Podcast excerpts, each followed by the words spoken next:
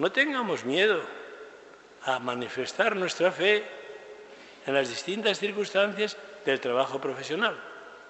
Os podría contar, referir muchas anécdotas de tantos católicos que precisamente por su coherencia han servido para ser anzuelo para que otras personas se acerquen a Dios.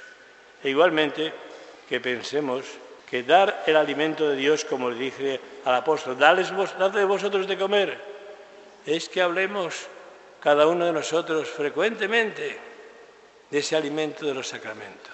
Perdamos el respeto humano, perdamos los miedos para hablar de la confesión. Es un sacramento que siempre será actual y ahora también